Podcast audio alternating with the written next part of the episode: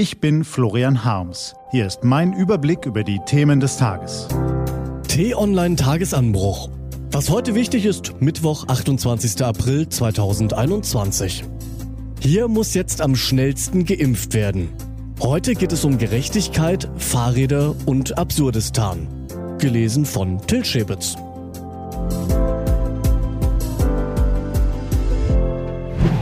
Beim Impfen darf nicht das Recht des Stärkeren gelten. Vielleicht haben auch Sie in den vergangenen Tagen versucht, Ihre Hausärztin zu erreichen. Bei meiner geht schon seit Tagen niemand mehr ans Telefon. Nur ein Anrufbeantworter weist darauf hin, man solle doch bitte wegen Impfungen nicht anrufen. Auch keine Anfragen per E-Mail. Und vor allem bitte nicht vorbeikommen. Seitdem in Berlin für das Mittel von AstraZeneca die Impfreihenfolge aufgehoben worden ist, brennen bei den Hausärzten die Telefonleitungen. Manche berichten von mehr als 100 E-Mail-Anfragen pro Tag. Im Juni soll deutschlandweit die Priorisierung für alle Impfstoffe wegfallen. So lautet zumindest der Plan von Gesundheitsminister Jens Spahn. Aber die Ministerpräsidenten wären nicht die Ministerpräsidenten, würde nicht auch bei diesem Thema wieder jemand vorpreschen. Bayerns Markus Söder, in dieser Pandemie längst berühmt berüchtigt für eigenmächtiges Handeln, will die Vakzine schon Mitte bis Ende Mai komplett freigeben.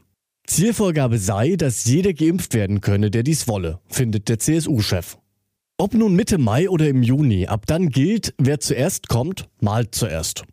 Ärztevertreter pochen schon länger auf die Abkehr von einer zu starren Impfreihenfolge, weil sie dann schneller und vor allem unbürokratischer impfen könnten. Natürlich ist jeder Geimpfte mehr ein Schritt in die richtige Richtung. Und wenn die Bürger sich selbst um die Termine kümmern können, erhöht das endlich das Tempo der Impfkampagne. Allerdings darf die Aufhebung der Impfpriorisierung nicht dazu führen, dass die Politik sich gänzlich aus der Pflicht nimmt. Denn vor dem Virus sind eben nicht, wie es noch zu Beginn der Pandemie immer wieder schön beschworen wurde, alle Menschen gleich. Insbesondere in benachteiligten Stadtvierteln sind die Neuinfektionen teilweise sehr hoch. Studien in Großbritannien haben zudem ergeben, dass arme Menschen und Angehörige von Minderheiten häufiger an dem Virus sterben als Bessergestellte. In Deutschland werden diese Daten kaum erhoben, aber es dürfte kaum anders sein. Exemplarisch zeigt es ein Aufruf der Poliklinik Veddel in Hamburg. Besonders ärmere Stadtteile wie eben Veddel und Jenfeld seien im Hamburger Vergleich am stärksten von der Pandemie betroffen, heißt es dort. Zahlen, die der NDR veröffentlichte, untermauern diese Aussage. Zwei bis dreimal so viele Menschen stecken sich demnach in Vierteln mit geringer Kaufkraft an wie in gut situierten Stadtteilen. Die von der Hamburger Poliklinik angeführten Gründe sind eigentlich nicht überraschend. Enger Wohnraum, Abhängigkeit vom öffentlichen Nahverkehr, weniger Möglichkeiten zum Homeoffice. Viele dieser Gründe, warum genau diese Viertel betroffen sind, sind strukturell. Heißt, die Menschen selbst haben nur wenig Einfluss darauf.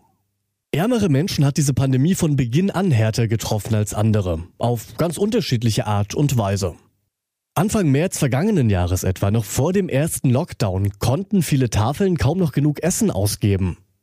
Der Fernunterricht war zwar für alle Familien eine Herausforderung, aber wenn Kinder kein eigenes Zimmer und nicht einmal einen eigenen Schreibtisch haben, wird er ungleich schwieriger. Von der Verfügbarkeit von Computern ganz zu schweigen. Und wohl kaum jemand kann bestreiten, dass sich ein Lockdown in einem Eigenheim mit Garten besser aushalten lässt als zu viert auf 60 Quadratmetern. Nun, in der Impfkampagne wird das nächste Problem offenkundig. Gerade in ärmeren Regionen und Stadtteilen gibt es oft weniger Hausärzte. Dazu fällt es Menschen mit niedriger Bildung zum Teil schwerer, Informationen zu finden und zu verstehen. Das gilt auch für Menschen, die nicht gut oder gar kein Deutsch sprechen. Hier ist die Politik dringend gefordert.